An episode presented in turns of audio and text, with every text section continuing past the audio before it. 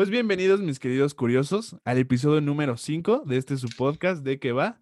Como yo, eh, como yo, como cada semana, ya empezamos mal, como cada semana, yo, Enrique Gándara, eh, les contaré un tema de interés común, pero desde un, visto desde un punto de vista científico. Como podrán ver, en este capítulo estoy nervioso porque tenemos a dos invitadas muy, muy importantes. Dos invitadas que tienen su propio podcast, ahorita lo vamos a hablar. Dani Islas y Yola Lara. Bienvenidas. Hola, Kike, muchas gracias. ¿Qué onda? ¿Cómo están? Muchas, muchas gracias por la invitación. También andamos bien emocionadas, la OVEA. Estamos la más feliz del mundo porque nos hayas invitado. Mil gracias. No, muchas gracias a ustedes. Antes de empezar con, con el tema del día de hoy, que pues como ya lo vieron en el título, va a ser un especial de, de, de San Valentín. Pero antes de empezar con el tema de hoy, quiero hablarles un poco de por qué invité a, a ellas dos. Eh, van a sacar la semana pasada un podcast, eh, una iniciativa por parte de ellas que se llama ¿A qué te sabe la guayaba? ¿A qué sabe la guayaba? Eh, este es un podcast en el cual, pues, ellas hablan de experiencias mm, que les han pasado y, y, pues ciertos temas de existencialismo, hablando desde su punto de vista y además pues cuestionando todas estas cosas que, que damos por hecho en nuestra vida, donde la sociedad pues, nos ha dicho que, que, ya están dadas por hecho y nos ayudan un poco a cuestionarse. Entonces, pues nada más si nos pueden platicar un poco de cómo, cómo de ahora sí que qué va su podcast, por favor. Claro.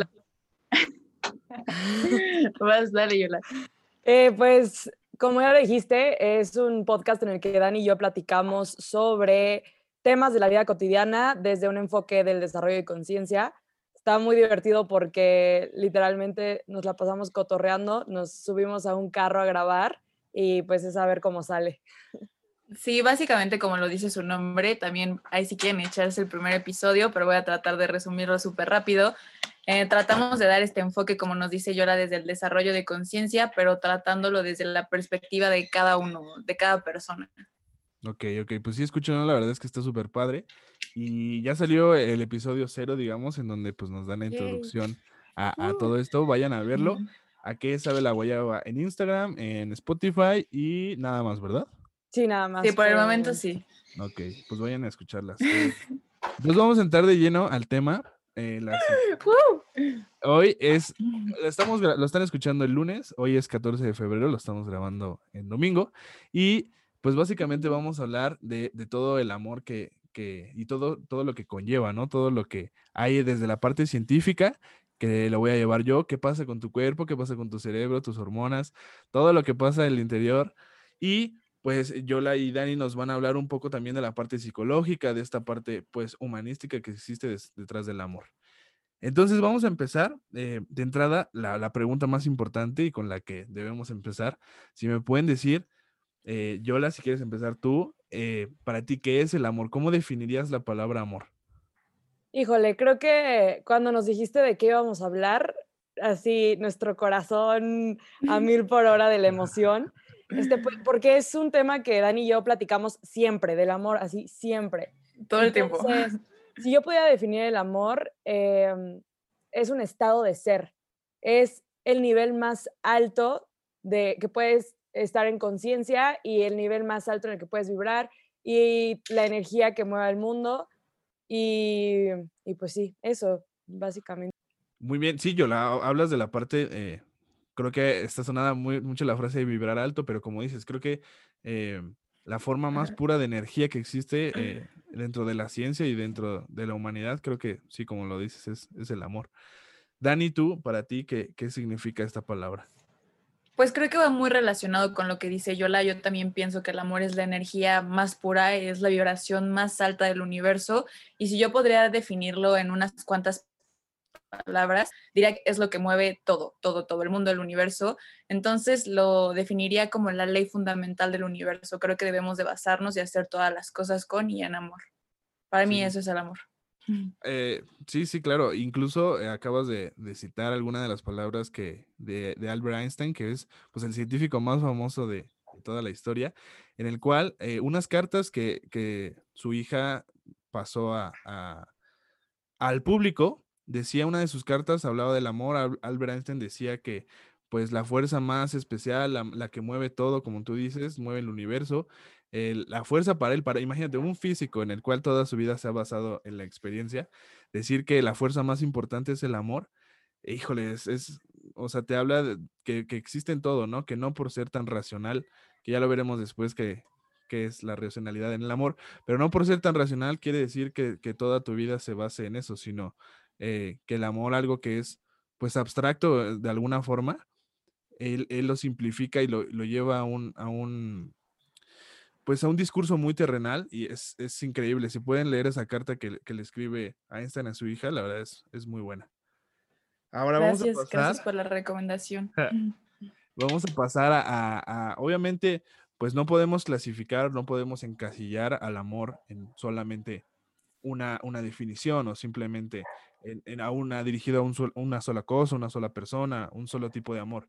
Entonces, eh, desde el lado, desde el punto de vista de la ciencia, el amor se puede clasificar, digamos, de dos formas.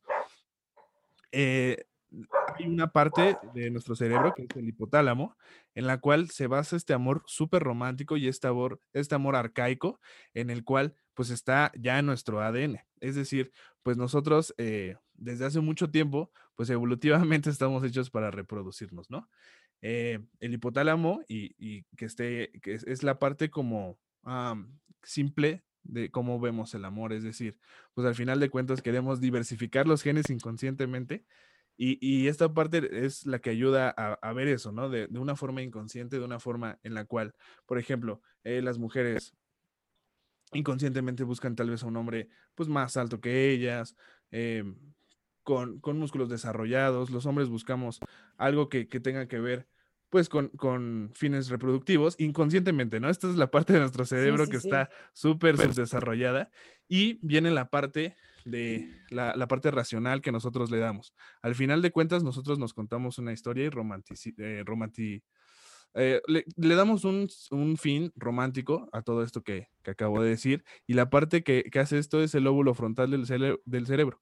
Al final de cuentas, eh, nos contamos una historia en la cual pues queremos eh, asemejarla a todo lo, lo que hemos visto en las películas y, y nada más darle esa connotación romántica, pues es lo que hace este, esta parte del cerebro.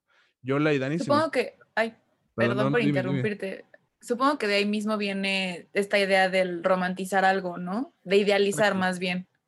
Exacto, sí, porque al final de cuentas, em, como te digo, o sea, evolutivamente estamos hechos como para, pues, reproducirnos inconscientemente, eso es lo que queremos llegar al final de cuentas, y contarnos una historia en la cual podamos eh, darle un significado a esa reproducción, por llamarle así, es lo que hace que, que racionalizar todo ese, todo eso que sentimos y todo eso que hacemos por la persona que queremos. Y, y ahora sí. Sí, eh, cuando lo leí, pues sí, también me, me llamó la mucho la atención, pero ahora, obviamente, esto es la parte aburrida, la parte científica, la parte del por qué, pero pues ahora ustedes, ¿qué, qué han encontrado desde la parte, pues, humanística, desde la parte existencialista de, de los tipos de amor? Pues de- desde la psicología existen seis tipos de amor. Eh, cabe aclarar que yo no soy psicóloga ni estudio psicología, pero es un tema que me interesa mucho y he investigado. Em, existen básicamente seis tipos de amor. Claro que, como lo dices, no podemos encasillarlo, ni siquiera me atrevo a decir que, o bueno, más bien no me hace sentido el decir que solo existen esos seis tipos de amor. Existen muchísimos tipos de amor y todo engloba en un tipo de amor que es el amor real. O sea, suena muy, muy lógico, pero así es como lo veo yo. Al final todo termina siendo lo mismo. Pero bueno, si lo pudiéramos clasificar según la psicología, existe el tipo de amor eros, que es como este eh, amor pasional, ¿no? El, el amor al principio. Después el, el amor ludus, que es un amor más como cargado hacia la aventura, hacia la diversión. Eh, eh, la manía, el amor eh, manía, es como todo este, ah, esta idea de amor de la, de la obsesión, ¿no? De la sí, sí, compulsión, sí, de ya sabes. Eh, también existe el tipo de amor pragma, que es como el amor realista, el amor más allá de lo maduro, ¿no? Que ya es como un compromiso, que ya sabes cómo son las cosas y lo aceptas como es. Y el Ujú. ágape, que es el amor desinteresado, que para mí este es eh, como la base del amor incondicional. Yo creo que más adelante tocaremos ese tema porque creo que es el favorito de Dani, pero Sí. este, Estos son los seis tipos de amor según la, la psicología, pero existe muchísimo más. O sea, te digo que yo me he tratado de meter de lleno a este tema y existe el chance estoy diciendo muy mal los nombres porque son en griego y no sé griego, pero también existe uno que es el ananque, que es el amor a primera vista, el sebumai, o sea, existen un montón de, de tipos de amor y, y, creo que la única función es justo poder, o sea, de, de clasificarlos es poder estudiarlos y ponerle especial un título, ¿no? ¿no? Exacto, exacto. Pero bueno, eso, eso, eso es los tipos de amor que conocemos. Sí, porque al final de cuentas ponerle una, pues una etiqueta es más fácil caracterizarlos, diferenciarlos y al final de cuentas entenderlos y ponerlos a la práctica. En el momento en que tú puedes clasificar un tipo o, puedes traer, digamos, a palabras a una abstracción, creo que es mucho más fácil poder entenderla. Entonces, eh, Dani, si, si nos puedes también, eh, ¿tú cómo clasificarías o cómo has, has investigado que se clasifica el amor? Pues no había escuchado esto que nos comenta Yola, pero ahora que lo comenta, siento que tal vez es como justo, o sea, siento que el amor es muy, es muy difícil de, enmarcarlo en algo, como comentábamos, ¿no? Entonces, tal vez son como los procesos o las etapas de, de un enamoramiento, ¿no? De un amor romántico, de pareja, pues. Entonces, pues no sé, yo tal vez lo definiría en amor propio, eh, que es el amor contigo mismo y el amor con el que te relacionas con absolutamente todas las personas, ya sea romántico, familiar, amistad, bla, bla, bla. Esas serían mis definiciones de amor en sí. Además, como obviamente, eh, pues no podemos nada más tenerle amor a una persona, ¿no? No podemos personificar el amor. Le tenemos amor a muchas cosas, tanto a nuestras actividades, como dices, a nosotros mismos, a nuestra mascota, a nuestros papás, aún hasta incluso pues el amor religioso, ¿no? En el cual pues este, esta fe que tienes ciega, eh, pues al final de cuentas es un tipo de amor. Entonces, clasificarlo, como dice, como dice Yola, o sea, al final de cuentas, aunque lo clasifiquemos, aunque lo separemos, pues existe el amor universal, el cual, pues quieras o no, es, es lo que mueve muchas cosas, ¿no? Entonces, eh, ahora Dani, ahí tenemos que hacer nada más la diferencia, es muy importante entre el amor y el enamoramiento. Eh, híjole, híjole. Entonces, ¿cómo, ¿cómo, podríamos definir, cómo nos, harías esta diferencia entre, entre el, amor y, el enamoramiento? Híjole, pues yo creo que lo fundamental para saber la diferencia entre el enamoramiento o el amor es el apego. Y el apego solo existe en el enamoramiento. ¿Qué quiero decir con esto? Em, cuando estás enamorado y llega el momento en el que esta relación tiene que terminar, duele. Hay como no sé, siempre está como, no quiero que te vayas, por favor no me dejes. Y empezamos con este ciclo, tal vez por así llamarlo, tóxico, cuando en el amor real esto no sucede. El amor justo es entender que las personas tienen su vida por separado y que están perfectamente bien por separado y que si están juntos es porque ambos saben esto y quieren compartir su vida más. No es como yo necesito de ti. En el enamoramiento justo piensas esto, ¿no?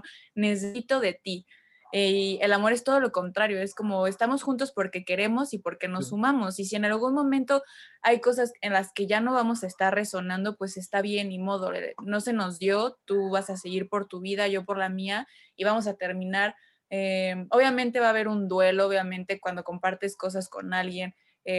se crea cierto, cierto vínculo y a la hora de terminarlo pues causa alguna sensación, pero sin este enojo, sin esta, sin esta frustración, ¿no? Decir como, ok, sabíamos que ambos ya teníamos una vida por separado y está bien, no por esto te voy a dejar de amar o te voy a odiar ni nada que ver. Entonces, yo siento que esa sería como la diferencia entre el enamoramiento y el amor. Sí, yo la, o sea, tienes toda la razón, Dani, algo clave que acabas de decir, yo creo que es justo que somos seres individuales, ¿no? Que si en algún momento estamos compartiendo pues nuestra vida con alguien, es simplemente una etapa, ¿no? O sea, no sabemos si va a durar hasta que pues ya dejemos de existir en este plano o eh, realmente va a durar un mes o va a durar una semana o un día. Al final de cuentas, somos seres individuales y, y, tenemos que entender que al formar un equipo con alguien, pues puede ser que esa persona ya no quiera estar o simplemente que nosotros no estemos ya a gustos con esa persona y pues normalizar eh, justo en esta cosa del enamoramiento en donde pues dejas pasar muchas cosas. Creo que el amor justamente es entender que, que híjole, ¿cómo, ¿cómo decirlo? O sea, el amor es entender que bajo ninguna circunstancia tú puedes poner a la otra persona antes que ti. O sea, al final de cuentas, eh, cuando tú estás bien contigo mismo, pues vas a poder estar bien con la, con la otra persona.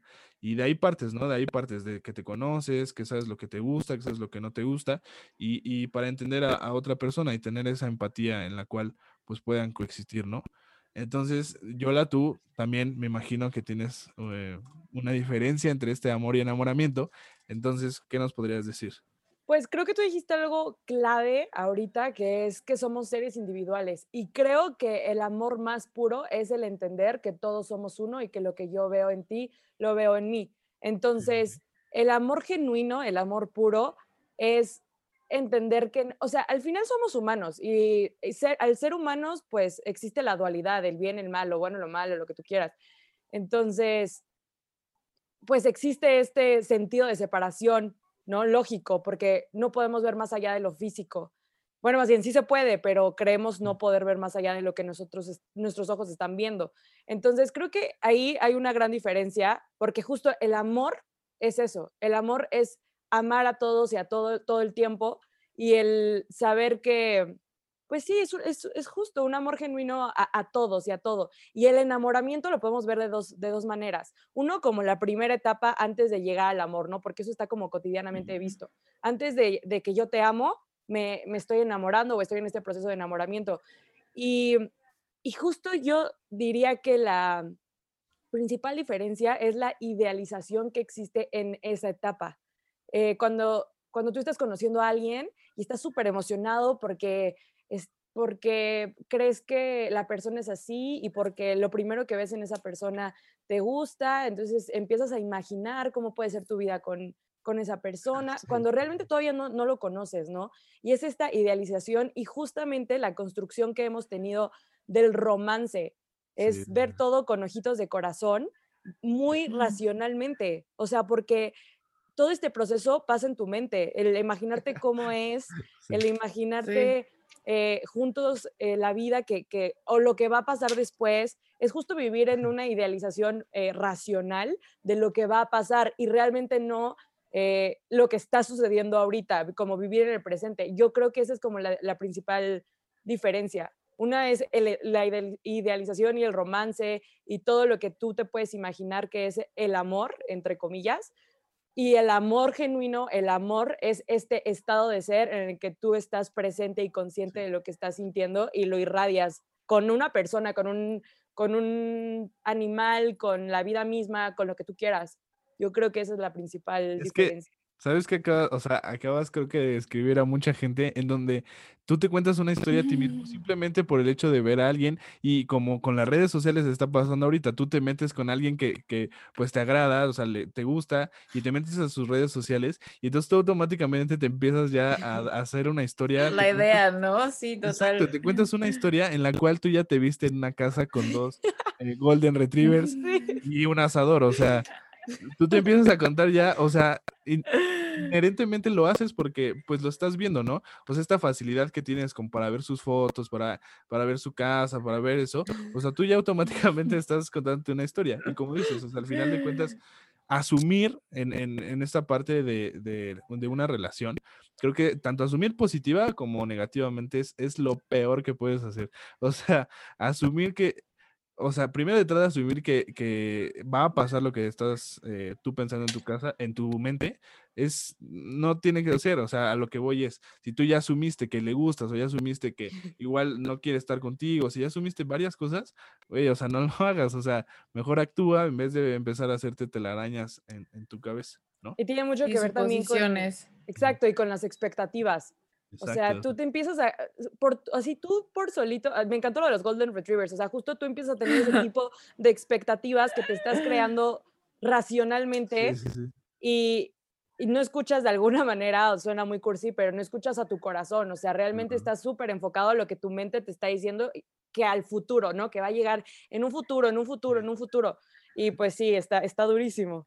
Y está cañón porque de, de, ahí, perdón, de ahí mismo viene la idealización. Entonces, a la hora de que va relacionado totalmente con el apego, a la hora que tienes, por así decirlo, a la persona, eh, soltarle está cañón, porque tú, en, tú ya idealizaste a esa persona y tú ya te hiciste 81 mil historias y entonces estás enamorado de lo que tú piensas que es la persona, más no de lo que realmente es la persona. Y te da miedo soltarlo porque realmente estás esperando que llegue ese punto que tú ya idealizaste al principio. Exacto. o sea, exacto. dices, yo ya no te puedo dejar porque entonces cuando voy a- vamos a tener la casa los dos Golden Retrievers y el asador. O sea, dices, todavía falta eso, no te puedo dejar ahorita ni me puedes dejar.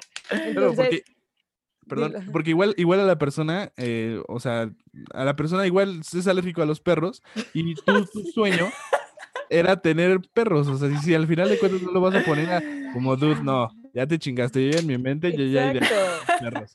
No, no, no. exacto. Entonces, justo, o sea, obviamente es un, es un ejemplo burdo, pero así pasa con muchas cosas. No, es que es muy real. Sí, exacto, y en el momento en que, en que tú, o sea, llegas con la persona y ya están saliendo de así y te dices, ah, chinga, no, pero esto no era lo que me había imaginado. Sí, Pues no, estúpido, porque tú te habías imaginado algo que no era. Y te decepcionas. Entonces, Exacto, por, exacto. por eso digo Sí, que hay dos e- es lo de- peor. Ajá, o sea, te decepcionas de algo que al principio nunca existió. O sea, la Exacto. Que Que realidad. nunca existió, o sea, no al Ajá. principio, nunca existió realmente. Entonces, eh, por eso digo que hay dos maneras de ver el enamoramiento. Una, como lo dice Dani, cuando tú ya pasaste, digamos que esta etapa de enamoramiento, que es la que yo describí, y entonces tú ya crees que amas a la persona, cuando realmente tú sigues en la etapa de enamoramiento, pero como lo, nosotros como humanos estamos muy acostumbrados a verlo en términos de tiempo, o sea, los primeros dos meses estuve enamorada, pero ya el tercer mes, pues ya lo amo, o al cuarto o al quinto. Es como si se midiera en tiempo, cuando realmente no es Sí. mucho, Sí, no. eh, es mucho de que enamoramiento es, es, es ese proceso de idealización, de romance, bueno, ya lo dijimos.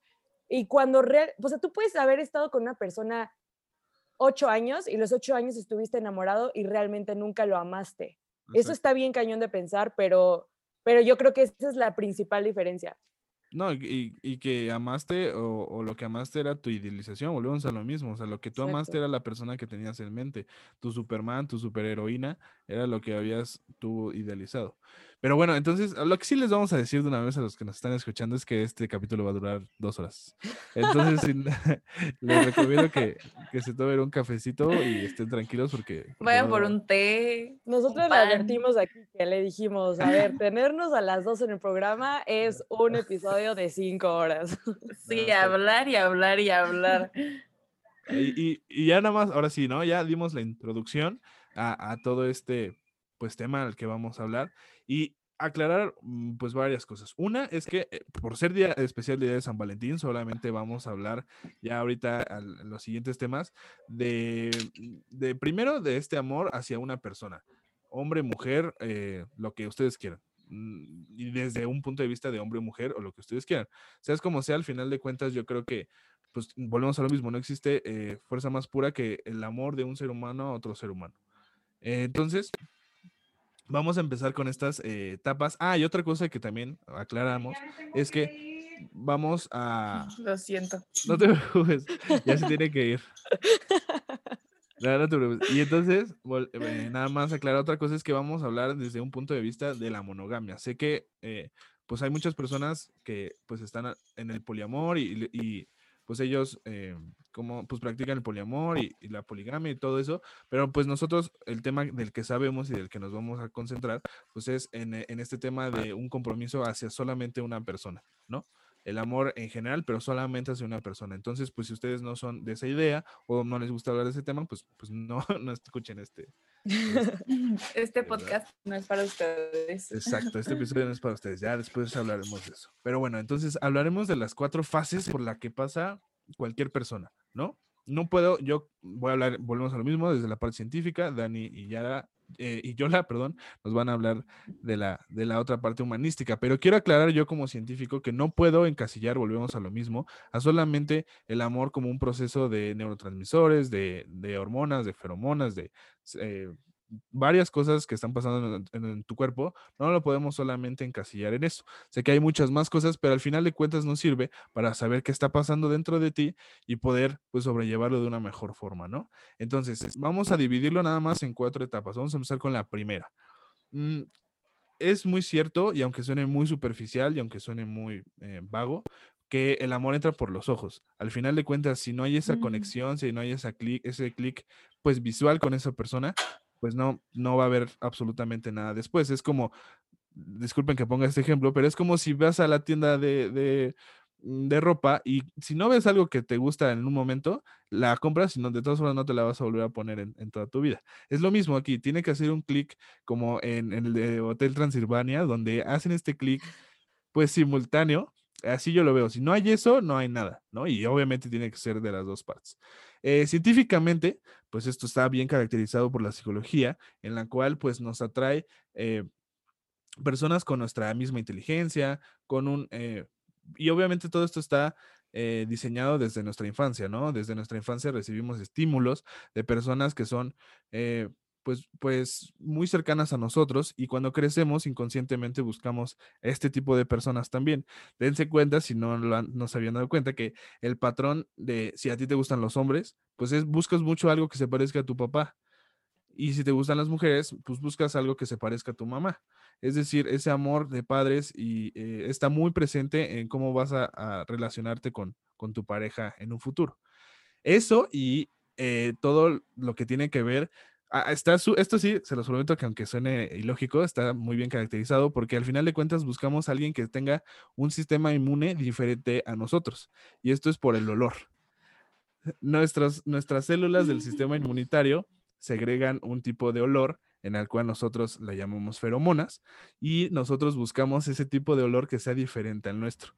Entonces, eso está, eso está Órale. interesante porque literal somos como unos perritos olfateándonos entre nosotros para poder encontrar a esa Sin persona. darnos cuenta. Exacto, exacto. Y es, volvemos a lo mismo. Al final de cuentas es, es una acción pues cavernícola, ¿no? Que, que data desde hace mucho tiempo.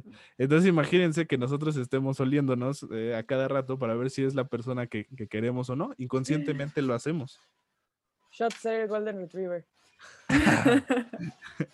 Y, pues nada, o sea, esta es, esta es la primera parte, ¿no? Eh, si no hay este clic, volvemos a lo mismo, si, si no hay esta feromona en la cual te atraiga, si no relacionamos algo que de nuestra infancia, algo de nuestra cultura, algo que nos guste, pues no va a pasar absolutamente nada después. Ahora, esta es la parte científica, la parte importante, la parte medular de esto, pues nos las va a decir Dani primero y luego, y luego Yola. Ay, wow, estoy súper impactada por todo lo que acabas de decir. Sí, Pero, pero fuera de todo esto, sí considero que, la, o sea, que el amor sí entra por los ojos, porque te puede llenar en 81 mil otros aspectos. O sea, no sé, muchas veces también nos ponemos a pensar como, ok, tal vez no, el hombre perfecto, la mujer perfecta no existe, ¿no? Entonces, tal vez físicamente no me va a llenar, pero con que sea una buena persona, con que le eche ganas a la vida, y nos ponemos mil cosas más como para Sí. tratar de quitar el que nos guste por Sí, físicamente. Y es bien importante saber que es imposible, o sea, si tú si realmente quieres que, bueno, no sé si sea imposible, pero si realmente quieres que tu relación dure un buen rato, tienes que considerar muchísimo este punto físicamente. Y creo que, no sé, ahorita no se puede, pero un claro ejemplo es cuando antes salíamos de antro, de fiesta, bla, bla, bla. O sea, pues no vas y le hablas a, a cualquier persona que esté por ahí, ¿no? O sea, Sí, ¿no? todo empieza con el contacto físico, con el contacto visual y pues sí es bien importante tener en cuenta que pues el amor por la vista sí entra. Sí, Sí. sí, sí. Y además, a- otro, otro dato curioso por ahí para, para todas las mujeres que nos escuchan, es que eh, tú cuando te gusta un, un hombre o una mujer, inconscientemente lo que hacen eh, las mujeres es eh, empezar a mover el pelo, porque estas feromonas se, se, se segregan más cuando pues tú te empiezas a mover. Entonces, al, ser, al hacer mover tu cabello, Órale. las feromonas empiezan a hacer en el aire y tú inconscientemente Qué quieres que lleguen. Sí, tú inconscientemente quieres Sí, que lleguen sé. Inconscientemente quieres que lleguen a esas feromonas a esa persona y pues tú empiezas a mover el pelo porque pues ahí están eh, la mayoría de las feromonas y, y dense cuenta, o sea, cuando están con su novio o con la persona que les guste, Yo justo para- fue lo que pensé, o sea, de verdad, yo sí cuando me gusta alguien, pero yo siento que hasta lo hago del nervio, ¿no? O sea, que ya ni sabes qué hacer como con tus manitas y estás así de que, ay, el pelo, el pelo. Y sí me han dicho, me han dicho como, te acomodas mucho el cabello. Yo, ah, sí, estoy nerviosa, qué loco. pues en eso, todas las personas que le hayan hecho eso a Dani, pues y yo, huéleme. Dani disparando feromonas a todos. Sí, perro. yo, huélanme, huélanme. qué Eh, loco. Sí, yo la, algo que, que pues quieras agregar como esta primera fase de, de Sí, pues esto. justo, eh, por- nosotros citamos mucho siempre a Alfonso Ruiz Soto, que es quien creó el modelo educativo de la semiología de la vida cotidiana y es el maestro de maestros de Dani y mío. Entonces, él nos dice que en una relación de pareja específicamente, siempre tiene que haber tres cosas. La primera, o sea, para que funcione, ¿no? La primera es la atracción sexual, o sea, la atracción física, toda esta eh, como e, el electromagnetismo, no sé si esa es la palabra, pero que sientes y esta interacción con la persona. Sí, que tú la ves y dices, ah, te atrae físicamente, te encanta. y ¡ay! ¿Un qué? Dios mío. así hacen ustedes, así. Ah. Yo sí, yo sí, yo no sé ustedes, pero así como... bueno, yo también cuando lo veo digo... ¡Ay!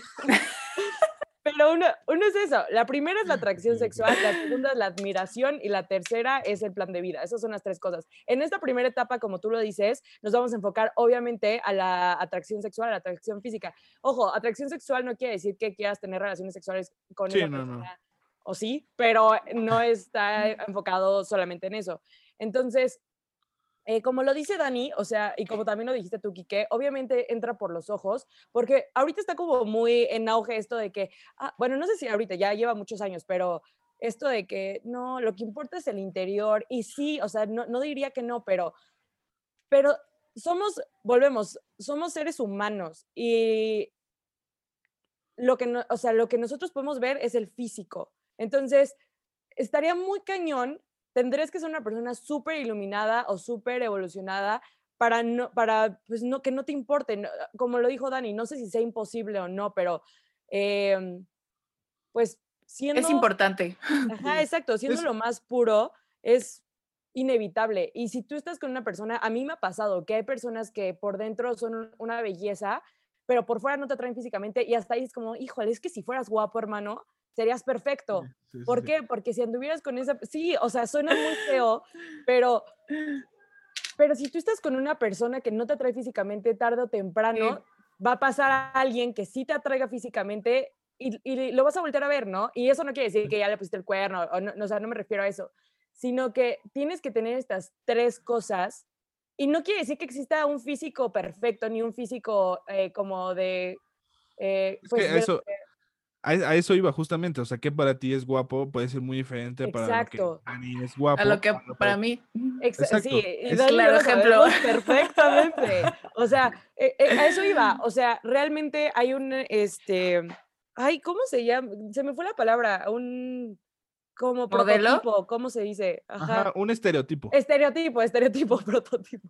Un estereotipo que toda la gente eh, cree perfecto que es, no sé, o la mujer súper eh, con cuerpazo, cabellazo, eh, cara preciosa, facciones increíbles, y también así del hombre. No es eso, no me refiero a eso, sino que a lo que a ti te atraiga físicamente. no que tiene que ser Ken ni Barbie. Lo que atrae a ti te tiene que atraer físicamente. No importa si cumple este estereotipo o no, pero te tiene que atraer a ti físicamente. Sí, exacto. Igual, o sea, digamos, sí, como, como dice Yola, o sea, si el estereotipo es el, el chico, la chica güerita, de ojos claros, de cabello largo, de cinturita, de hombros anchos, y si no te atrae ese tipo, pues también es, es, válido. O sea, es, pues digamos, lo que nos han puesto en las marcas de estereotipo, en, en la ropa. Entonces, o sea, volvemos a lo mismo, no nos referimos a eso, nos referimos a que te atraiga físicamente de acuerdo a lo que tú quieres que te atraiga físicamente. O sea, no tiene que ser nada de lo, del promedio, y, y, si tú eres del promedio de que te atrae eso, pues está bien. O sea, al final de cuentas, volvemos a lo mismo, es el primer enganche y lo estamos caracterizando como lo primero que tiene que pasar. Entonces, pues no, no nada más no vayan a malinterpretar que a Dani le gustan los güeritos de ojos claros y a Yola le gusta nada más de Nueva Zelanda, o sea, no, o sea, al final de cuentas, eh, influyen muchas cosas, volvemos a lo mismo, influye tu cultura, influye tu infancia, influyen muchas cosas, cómo te hayan educado, y al final de cuentas eso es lo que te va a traer físicamente. Y en cuanto te atrae físicamente y ya estás enganchado o enganchada, eh, viene la segunda parte, ¿no? Viene esta parte en la cual ya hicieron clic, los dos se gustan mutuamente, y viene lo que eh, pusimos nosotros como subtítulo como de amor romántico este amor en el cual, pues, eh, volvemos a, la parte biológica, tú estás lleno de, muchos eh, neurotransmisores que actúan en tu estado emocional. Eh, en esta primera etapa, estos neurotransmisores actúan muy similarmente o muy similar a cómo actúa la cocaína, cómo actúan los opiáceos y el trastorno obsesivo compulsivo. Hace rato lo decía Yola, esta obsesión que tienes por alguien es como actúa eh, ubican este trastorno, que es como este trastorno de que tengo que tener mis cosas súper ordenadas de una forma y no de otra. Eso es lo que pasa cuando, cuando te estás, eh, estos neurotransmisores te inundan. Actúan en, en, partes del cerebro donde actúa la cocaína y los opiáceos y está, está cañón, porque al final de cuentas, pues sí te vuelve una adicción, este, o sea, sí somos adictos a enamorarnos porque somos adictos a este eh, retribución. Eh, cómo se siente, ¿no? Exacto, cómo te sientes tú como Exacto, justo, sí, sí, sí. Y uno de estos neurotransmisores es de entrada la dopamina, que es la droga del amor, así la, la ponen en, el artículo que leí, y la norepinefrina, que es una, eh, es esta, em, esta sustancia, esta enzima, esta neurotransmisor que está en tu cerebro es lo que te hace sentirte muy bien o lo que hace sentirte muy mal. En esta parte es lo que te, o lo que te hace sentirte que, que te mandan el mensajito y ya sonreíste, o que te tardan en contestarte y ya, y ya te estresaste. Es, es, es, este neurotransmisor en el que, en el que ayuda. De hecho, es, es este neurotransmisor gracias a, a lo que dejemos, gracias al cual dejamos de pensar con claridad y lo que pasa es que pues nosotros somos seres racionales y algo nos caracteriza de los otros animales, que al final de cuentas somos animales y a veces se nos olvida, pero somos animales y lo único que nos eh, diferencia es la capacidad de racionalizarlo todo. Entonces, literal, cuando te enamoras, se, se apaga tu parte del cerebro que te hace ser humano.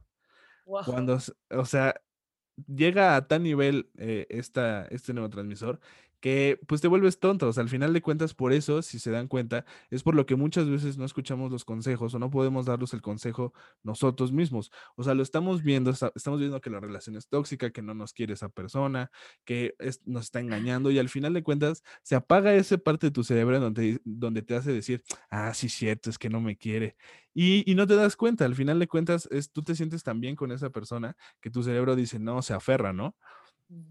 Entonces son esos neurotransmisores los que están en esta parte romántica, en esta parte donde estás lleno, pero de verdad lleno a niveles, imagínense, o sea, niveles a donde los puede, donde pueden igualar a, cómo se siente pues una línea de coca o, una pastilla de opiáceos, ¿no? Wow. ¡Qué locura! Sí, sí, sí. Y, obviamente pues esta eh, es la parte científica. Dani o, o Yola, Yola, si quieres empezar esta vez, este amor romántico, ¿cómo lo podemos vivir? ¿Cómo, podemos caracterizar, cómo podemos darle pues un, complemento eh, concreto a, esta, a este amor romántico.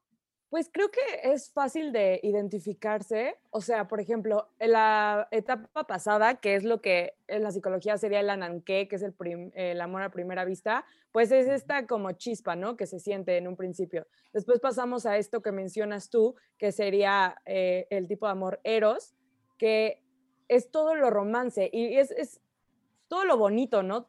Siempre al principio, cuando estás saliendo con una persona, cuando te empieza a gustar una persona, todo es bonito, todo, todo, todo. O sea, y si la persona hace cosas nefastas, hasta lo ves bonito. Y dices como de, ay, este sí, me, me, encanta. O sea, nunca lo hubiera soportado en otra persona, pero en ti me encanta, ¿no? Y todo es bonito y no existen las peleas. ¿Y por qué no existen las peleas? Porque seguimos idealizando y seguimos romantizando todo. Y porque no queremos que nos conozcan al 100% desde un principio, porque dicen, no, ahorita no puedo sacarlo celosa, no puedo sacarlo tóxica porque me deja, pero ya más adelante lo sacaré, pero ahorita no. Y obviamente es así por las dos partes. Tú no, no vas a decir luego, luego como de, mira, tengo estos defectos, que debería de ser, bueno, más bien es que no debería de ser, no hay ningún deber ser en el amor. O sea, cada quien lo va a vivir como, como pueda y si nos atreviéramos a vivirlo genuinamente desde un principio, ni siquiera habría etapas del amor, pero las hay. ¿Por qué? Porque volvemos a que somos humanos y así es esta experiencia en este plano. Entonces, pues creo que la manera más fácil de explicar este, esta etapa es cuando todo es bonito y como le dices, cuando tu cerebro, tu racionalidad no te deja ver más allá. Es como este, como si te pusieran una venda en los ojos y todo fuera color de rosa. Exacto. Exacto, además, eh, volvemos a lo mismo. Creo que acabas de decir algo clave que es, pues, sé tú mismo. Al final de cuentas no vas a poder, porque bien se sabe que cuando estás apenas con la persona, ay, güey, apenas estás con la persona, eh, pues caminas diferente, actúas diferente, inconscientemente lo haces. O sea, los hombres pues mm, caminamos más, más eh, pues con el pecho erguido, eh, las mujeres igual, o sea, al final de cuentas quieres verte un poco más porque pues es esta etapa en donde te quieres ver bien para la persona. Entonces, pues no vas a poder fingir toda tu vida, o sea, lo que vamos, Exacto. sean, sean reales, o sea, sean ustedes mismos. Y creo que eso pasa en todo, es este, incluso en los podcasts, o sea, cuando eres tú más real, yo me he dado cuenta que cuando eres más real es cuando pegas más, cuando haces más clic con la persona. O sea, si eres real desde un principio y si dices lo que te gusta, obviamente no vas a llegar y, y no sé, o sea, eruptar enfrente de la persona, ¿verdad? Porque eso es lo que haces en tu casa. Pero, pero sí ser real, o sea, sí literal llegar y decir, ¿sabes qué? O sea, no sé, por ejemplo, voy a, voy a poner no sé, un ejemplo, si te gusta la banda, si te gusta comer en cierto lugar, que a, a Al chile personas- nos gusta el bellaqueo. Exacto, exacto, también, si te gusta bellaquear, pues, o sea, tienes que ser súper normal y súper espontáneo, que al final de cuentas eso es lo que va a pegar, eso es lo que va a hacer el clic con la otra persona y, y, es, y hueles, o sea, hueles cuando esa persona lo está forzando, la está, Sí. o sea, no, hueles cuando, di- o sea, y te llama más la atención, o por lo menos a mí, cuando una persona está en su ambiente natural y, y dice lo que piensa y está como súper en su mood, smooth, entonces ahí, ahí te llama más la atención, ¿no? Y es que no es sostenible, no es sostenible el estar fingiendo, porque como lo Sí, dices, no.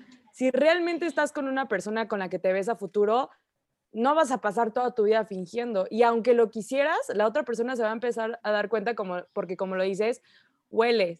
Y en esta etapa es cuando empieza el proceso de admirar a la persona. Entonces, ¿qué quieres? Que una persona te empiece a admirar por lo que no eres o por lo que realmente eres. Sí, la verdad es que algo súper importante aquí, que creo, de hecho lo comentamos en un podcast, Yola y yo, es que forzar no es ganar. Entonces creo que es bien importante desde un principio ver, o sea, ser tú mismo, que la otra persona sea también él, ella, y pues nada, si no se da, pues entenderlo totalmente, ¿no? Una vez que ya justo hablamos de esto de que, pues, si no se da, pues ni modo, muchas gracias, sigue tu camino igual de feliz como lo hacías antes sin mí, pues así, ¿no? No hay que forzarlo porque si no, de verdad, a la larga van a empezar a surgir mil veces más choques, mil veces más peleas y pues desde un principio esto te lo podrías ahorrar si eres súper sincero contigo mismo. De hecho, desde la psicología, no tengo muy bien definido como las fechas, según creo que son los primeros tres meses, incluso puede durar un año el enamoramiento, donde justo ves esto todo de color de rosa y así, me encanta, bla, bla, bla, y llega un momento así de tajo en el que dices como, ah, como que, como que esto ya no me está gustando tanto, como que de re- ya, o sea, van saliendo, pues digamos, la realidad de las personas y es totalmente normal porque esta etapa de verdad existe, o sea, de verdad es un enamoramiento. Y es normal, o sea, tenemos que saber que es normal, pero a partir de ahí ya vas a empezar a tomar las decisiones correctamente, decir como, ok, hay que entender que la persona, la pareja perfecta no existe, pero me aportas más de lo que mm, me, me quitas o me restas, ¿no? Y también tiene mucho que ver esto que dice Dani de forzar no es ganar. Si lo vemos desde un plano espiritual, desde un punto de vista espiritual, este, todo lo que represente resistencia es del ego, es de la parte del ego y no desde tu, desde tu yo puro. Entonces, si tú, si tú sientes resistencia y sientes que tienes que cambiar y sientes que no le estás armando y sientes que, que no y que no y que no, pero te aferras, es porque estás actuando desde tu ego, desde quien crees que debes ser o desde quien crees que eres y realmente no es genuino. Entonces, no me acuerdo por qué vino eso a mi mente, pero lo quería decir. No, y, y además tienes mucha razón, o sea, cuando tú empiezas como a forzar las cosas, eso quiere decir que tú inconscientemente estás diciendo, no, cabrón, o sea, yo, yo, o sea, yo soy alguien, o sea, yo me merezco Exacto. amor, y a, y a fuerza quieres ir con esa persona porque tú te sientes mal que te hayan, eh, pues, de una forma despreciado. Entonces tú es como, no, güey, ya, tú me vas a hacer caso. Por eso es que la gente sigue, sigue ahí. Y otra cosa que dijo Dani importante, un año hasta se me hace poco. O sea, creo que hemos visto cómo la- relaciones en las cuales no han funcionado duran más de un año en, en esta etapa y no se dan cuenta las personas que, que la están sufriendo. Eh, entonces sí, son, son muchas cosas en las cuales eh, hay que tomar en cuenta. Y yo le decía que no podemos generalizar al amor, no hay un deber ser. Pero para mí hay algo que sí debe ser y, y es lo único que yo pondría como, como universal, que es la comunicación. O sea, para mí eso sí debe ser en cualquier tipo de relación. O sea, de entrada, eh, decir lo que quieres, lo que, quie- lo que en ese momento a ti es importante. Y si no empatas con la otra persona, pues no pasa nada. O sea, eh, ser genuino otra vez en esta forma, pero también hablar las cosas. O sea, normalicemos decir que hoy no quiero verte, o si ya estamos en una relación, hoy no quiero verte. O sea, no tenemos por qué, pues, hacerlo todos juntos. to- Y- todo juntos. Sí, o hablar 24/7, ¿no? O sea, Exacto. que no ¿Y te con- o sea, no tengo por qué contestarte todo el tiempo. Exacto. Y hay una, en esta etapa justamente puede pasar que te das cuenta que no te gusta la persona. Entonces, hay de dos, o te das cuenta que no te gusta la persona porque realmente no es una persona que, que- con la que tú quieras compartir tu vida, o también te puedes dar cuenta si lo interiorizas muchísimo, que solamente buscabas la idea de gustarle a esa persona porque eso te, te llena el Ego. autoestima, Ajá, exacto, el ego. Y es, eh, a mí no me gustas, pero me gusta la idea de gustarte. Y entonces yo cuando pasas a la siguiente etapa, que es el, eh, esto de la siguiente, o sea, la etapa de la que estamos hablando y la que sigue, que ahorita seguiremos hablando de eso, y te das cuenta como de, ay, o sea, como típico ejemplo de que de tu crush que te encanta, que te encanta, pero cuando le empiezas a gustar te deja de gustar. Mm. ¿Les ha pasado? O sea, que dices, ay, no, manches". o sea, como que ya le gustó y ahora a mí ya no me gusta. Y Sí, dices, claro. sí, sí, era, era mi ego, mi ego queriendo ser Sí, mi ego hablando. ujú. Exacto. Ok, sí. Y, y de entrada, bueno, ya pasamos a esta, a esta primer parte del amor romántico. Y cuando se hace la transición en tu cerebro de, obviamente tiene que haber un límite, tu cerebro no puede vivir en este rush constante en el cual siempre tengas que estar despierto y con energía y súper enamorado.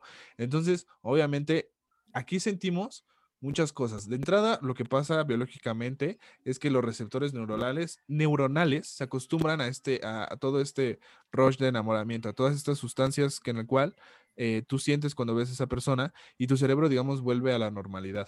Tiene que haber una hom- homeostasis, se le llama eh, fisiológicamente, se le llama homeostasis. Cuando tú tienes mucho calor, pues tu cuerpo segrega eh, sustancias para que sientas frío o para que vuelvas al frío. Cuando estás muy alterado, tu, tu mismo cuerpo trata de, de ayudarte para que te estés más calmado. Eh, lo mismo pasa en este momento, tu cerebro no puede estar siempre en este rush de como cuando comes mucho azúcar, en el cual siempre está súper alterado. Entonces eh, se vuelve a acostumbrar a, a todas estas sustancias y aquí es cuando inconscientemente decimos, es que ya no siento lo mismo. Aquí, aquí tú, tú ya te sientes como, oye, pero es que, ¿por qué no, no siento lo mismo? Pues no es nada más que tu cerebro diciendo como ya nos acostumbramos. Y este, este, eh, como de esta transición que hacemos del romántico al maduro, ahí es cuando nos podemos dar cuenta si la persona realmente nos gusta o no. Eh, este, esa transición es de, tus, de tu, biológicamente hablando, ahí dices, ok, puedo- quiero seguir con la persona y, y que no, o sea, no puedes, digamos, de una u otra forma gastarte todas tus balas en un principio, no puedes ahondar todo lo que quieres y necesitas desde un principio, porque al final de cuentas, si te ves con una persona a largo plazo, pues puedes ir dando estímulos diarios, o sea, no necesitas como inundarle de regalos en un principio, cuando puedes hacer el detalle, pues paulatinamente. Volvelo- volvemos a lo mismo, es tu cerebro, es simplemente tu cerebro hablando y diciéndote que pues ya estamos bien, o sea, volvemos a la normalidad como en el video. Y aquí, en esta etapa, hay una, hay una neurotransmisor que se le llama la oxitocina. Cuando tú abrazas a alguien, cuando tú besas a alguien, actúa este neurotransmisor. Si no hay este neurotransmisor, básicamente no sientes la felicidad. Es como si fuera un impulso o un arraigo eh, sentimental en la cual tú tienes que, que... Es como cuando a un perro le das una galleta por darte la pata. Es lo mismo, pasa aquí. Cuando tú abrazas a alguien y sientes, lo, sientes esta, este enamoramiento, otra vez volvemos a lo mismo, este amor, la oxitocina es lo que está en tu cerebro diciéndote, estamos bien, esta es la persona. Al final de cuentas es la comunicación que hay entre tus neuronas para decirte como, estamos bien. Pero también existe eh, la hormona que se llama cortisol. Esta hormona es la que actúa en los celos. Cuando ves toda una persona que se te está yendo, bajan los niveles de oxitocina, suben los niveles de cortisol, que es la hormona del estrés, y entonces tú te empiezas a alterar y dices, ey, ey, ey, ey, un momento, ese es mío, ese es mía, me explico. Entonces, esta etapa madura para mí es como la más importante porque ya te quitaste todos estos, ya te quitaste ahora sí que la venda de los ojos, estás más tranquilo, estás más consciente de lo que está pasando. Y aquí viene la, la etapa importante, ¿no? Aquí es cuando realmente se dan La cuenta. decisiva. Exacto, exacto. Entonces, eh, esta etapa nos pueden hablar un poco, Yola. Sí, claro. Pues esta etapa es justo lo que vendría siendo el amor pragmático y es cuando es cuando empieza esta, mm, eh, pues esta etapa de ajustes. Ok, a mí me, me, gusta esto y a mí me molesta esto. Y la otra persona, a mí me gusta esto y a mí me molesta esto. ¿Qué de esto que me gusta y me molesta puedes tú vivir con eso? Y que, y, por ejemplo, yo te voy a decir todo lo que me molesta. Y no, no por eso quiere decir que no lo puedes hacer. Tú tengas que cambiar, ¿no? Exacto. Tú ya sabes que a mí me molesta, ya tú sabrás si hacerlo o no, porque el amor es una casa de puertas abiertas y de ventanas abiertas, también lo dicen en la semiología. O sea, es una decisión diaria. Tú quieres estar conmigo todos los días, pero ya me conoces, ya sabes que sí y que no. Y tú tienes toda la libertad de seguir o no seguir, ¿no?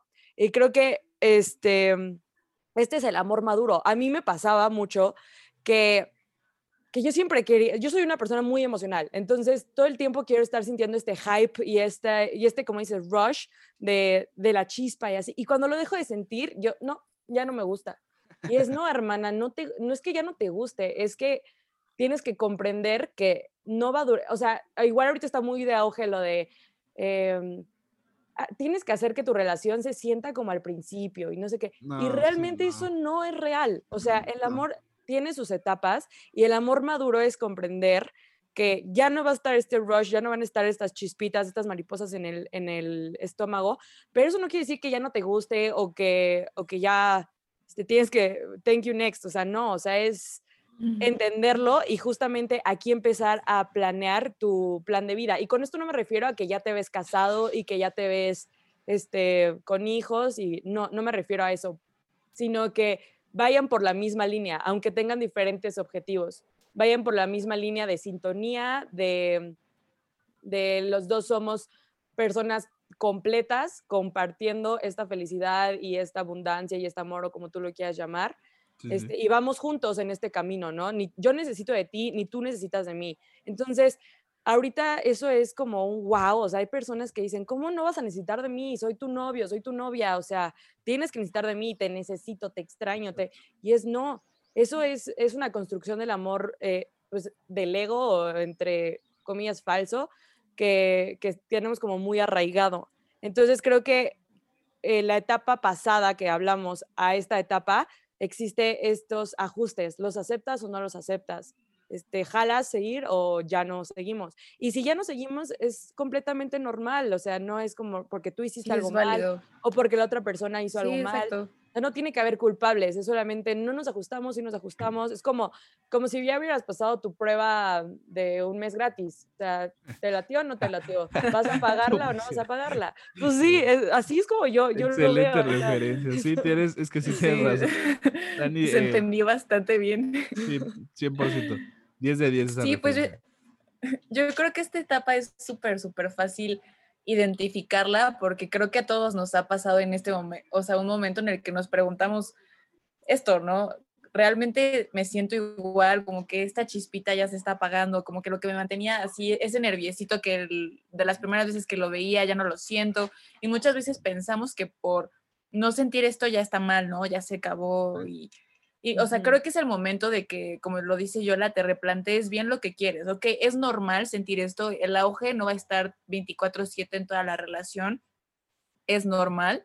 Entonces, pues ya, justo plantea bien lo que quieres, ¿no? Y como dicen ambos, siempre la comunicación, ¿no? Ser sinceros, esto me gusta, esto no me gusta. No por esto tienes que cambiarlo, ¿no? Pero ver con las cosas con las que sí puedes convivir y con las que no puedes convivir y pues ya, o sea, llegar a, acuerdos, ya sea seguir, como dice Yola, ya pasó tu mes, entonces pues ya ves si quieres pagarlo o pues simplemente ya no. Sí, algo, algo que tienes toda la razón y, y algo que dijo yo le quiero hacer mucho énfasis es, o sea, yo le decía que eh, pues, ah, o sea, si, si, yo te digo que algo me molesta o algo no me molesta, pues ya tú sabes si hacerlo o no. Pero yo creo que no podemos hacer una, pues, lista a Santa Claus a los Reyes de, oye, carnal, esto es lo que me gusta y esto es lo que no. O sea, no podemos hacer eso. Yo creo que, o sea, obviamente cuando estás con una persona, pues tienes que aprender a, ceder en ciertas cosas, ¿no? Si a mí no me gusta, pues te lo estoy diciendo y podrías no hacerlo o podrías hacerlo, depende de lo que yo te pida. Pero tampoco podemos, yo creo, en mi, en mi humilde opinión, en donde tampoco en una pareja podemos estar eh, a cada rato. Cambiándolo, ¿no? Así no, deja eso. Esto no me gusta, cámbialo. Deja tú eso, o sea, no podemos estarnos como fijando cada segundo de nuestra vida en lo que hacemos. O sea, no puedo estarme yo o sea, si quiero ser como natural contigo y quiero ser espontáneo y quiero ser genuino, no puedo estarme yo en mi mente eh, fijándome en lo que voy a hacer, en lo que voy a decir. O sea, no es sano ni para mí ni para ti, porque al final de cuentas te estás retrayendo otras cosas, las cuales son importantes, y pues estás acumulando como una bola de nieve cosas que no deberías. Al final de cuentas, obviamente, tienes que ver ya con la otra persona, por la otra persona, porque pues son equipo y, y están en un momento en su vida donde tienen, quieren compartir eh, pues muchos logros y todo eso. Pero al final de cuentas no nos podemos estar, o sea, no podemos estarle, de entrada es, eh, este, volvemos a lo mismo de asumir. O sea, si tú vienes y, no sé, por ejemplo, no me gusta que dejes el vaso ahí y lo haces, güey, o sea, yo no lo hago para que te molestes. O sea, yo nunca lo hice en el momento, o sea, yo nunca dije, voy a dejar el vaso aquí para, para que, se enoje. Exacto. Entonces nada más es no, no asumir y no, y no, eh, no tomártelo personal. Exacto, no, tomártelo personal. Si al final de cuentas yo hago algo, eh, pues lo voy a hacer, pero no lo voy a hacer. O sea, si, si hay este, este confianza entre los dos en el cual yo te estoy diciendo que quiero estar contigo y tú me estás diciendo lo mismo, no voy a hacer nada para, para lastimarte. O sea, si yo dejo el vaso ahí, no es para que te, hoy ojalá se empute. Pues no. Exacto. y te O sea, creo que esto va muy acompañado, creo que son dos factores eh, principales, la aceptación plena y la comunicación, como lo dijiste. O sea, yo te acepto como eres, así te quiero, yo no te voy a intentar cambiar. Y tú me tienes que aceptar como yo soy. Y eso tiene términos y condiciones, ¿no? Y, se pueden adaptar. No quiero decir que, sean, que son sólidos los términos y condiciones. Y eh, eh, yo soy súper enojona, ¿le entras o no? O sea, no. Exacto, sí, sí, sí. tienes que ser flexible, pero sí tiene que haber una comunicación. A mí, yo algo que no perdonaría es tal cosa. Entonces ya tú sabrás si hacerlo o no. Y si lo haces, sabes que estás en toda tu libertad, pero sabes que, o sea, es como de, lo que te dicen, tú perdonarías este, e, el que te pongan el cuerno, es como de, yo sí lo perdonaría, pero yo ya no seguiría contigo, pero eso no quiere decir que yo no te perdone o que yo no te ame, eso, o, que, o que ya el vínculo se rompió por siempre.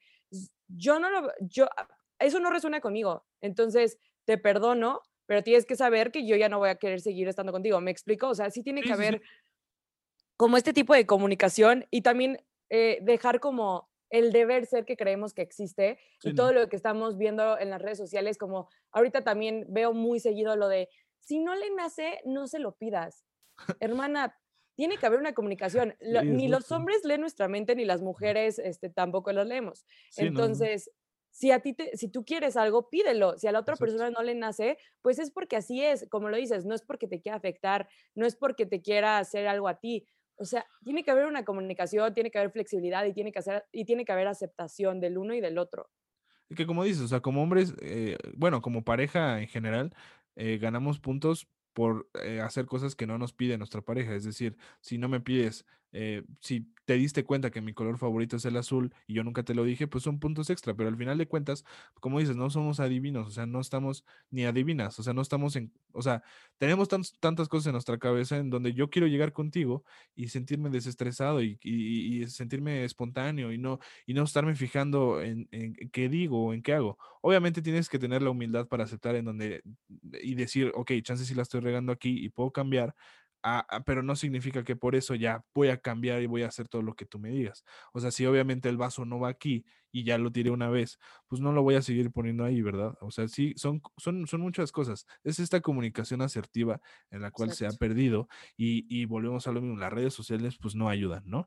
No ayudan en lo absoluto. Cuando tú ves que está conectado, que está conectada y no te quiere contestar, güey, pues es que no te quiere contestar, o sea, o está ocupado, o está haciendo Ajá, cosas. Exacto, exacto. Y son, son, son muchas cosas, ¿no? Y, y al final de cuentas, eh, pues todo se resume a comunicación, comunicación asertiva, comunicación e, y empatía, porque al final de cuentas no sabes cómo está la, eh, aunque vivas con ella, aunque estés, pues, convivas mucho con esa persona y estés todo el tiempo, eh, pues hablando, al final de cuentas no sabes por, qué lo, por lo que está pasando ese, ese hombre o esa mujer o ese, ella. O sea, al final de cuentas, sí no sabes qué está pasando por su cabeza. Entonces, tener esa empatía de, a ver, ok, te estoy notando raro, qué está pasando, hablar. Y son, son muchas cosas. Nada más, ya, ya eh, por último, pasando a este nivel maduro, este amor maduro y este nivel maduro, eh, toda la relación, o muchas de las relaciones estadísticamente son muchísimas, eh, pues terminan. Y terminan antes de lo deseado, ¿verdad? Entonces, aquí nada más científicamente, pues obviamente pasan dos cosas aquí. Una, los niveles de cortisol suben tanto en tu cerebro que lo que hace es mandar la señal que o te pegaste eh, o que algo te está pasando físicamente, que no lo estás sabiendo tu cerebro procesar. Y entonces aquí digo yo que el amor duele, porque literal, eh, lo que está pasando en tu cerebro es como si te pegaras, como si te dieran un golpe tan fuerte físicamente que tu cerebro lo está notando como que el amor duele. Esa es una. Y la segunda es, este, quiero hablarles de, literal hay un trastorno del, corazón roto. O sea, el, eh, el trastorno o el síndrome del corazón roto es una afección al corazón en donde literal se, se bloquean las, o no llega tanta sangre al corazón y te da un paro cardíaco por, eh, por todas estas, por emociones fuertes sentimentales llámese del trabajo, llámese con una pareja, con un familiar. Y si hay este síndrome del corazón roto, o sea, literal tus niveles de estrés son tan altos que te da un paro cardíaco y te mueres. O sea, aunque sí, aunque ustedes hayan escuchado que no se muere nadie de amor, sí se pueden morir de amor, obviamente ya son oh. extremos, ¿no? O sea, ya hay Órale.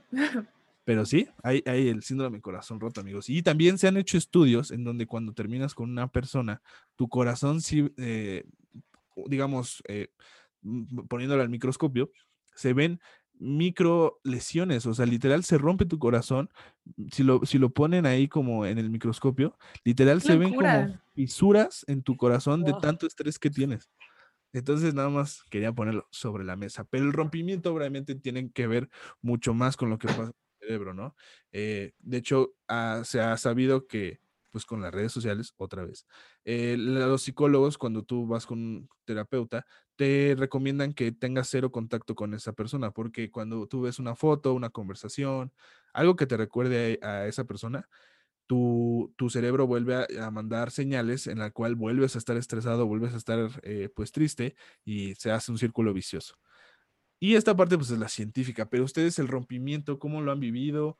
Eh, ¿cómo, ¿Cómo ha pasado este, este rompimiento por ustedes? Dani, si quieres. Híjole, estoy impactada de, verdad con todo lo que estás diciendo, siempre lo digo, pero en serio sí estoy muy impactada. Pero creo que con base a, mm, este modelo que platicamos de la semiología, es que mm, no sé si es Como... Antes, antes de seguir, ¿Qué es la semiología? Porque ya, ya escuché que lo repiten mucho y en este momento ya estoy diciendo como de sí, pero no sé qué. Así es que si pues, puedes decir qué es. Sí, sí, sí. La semiología son unos cursos, eh, como ya comentó yo, la impartidos por el doctor Alfonso Ruiz Soto y básicamente se tratan del desarrollo de conciencia.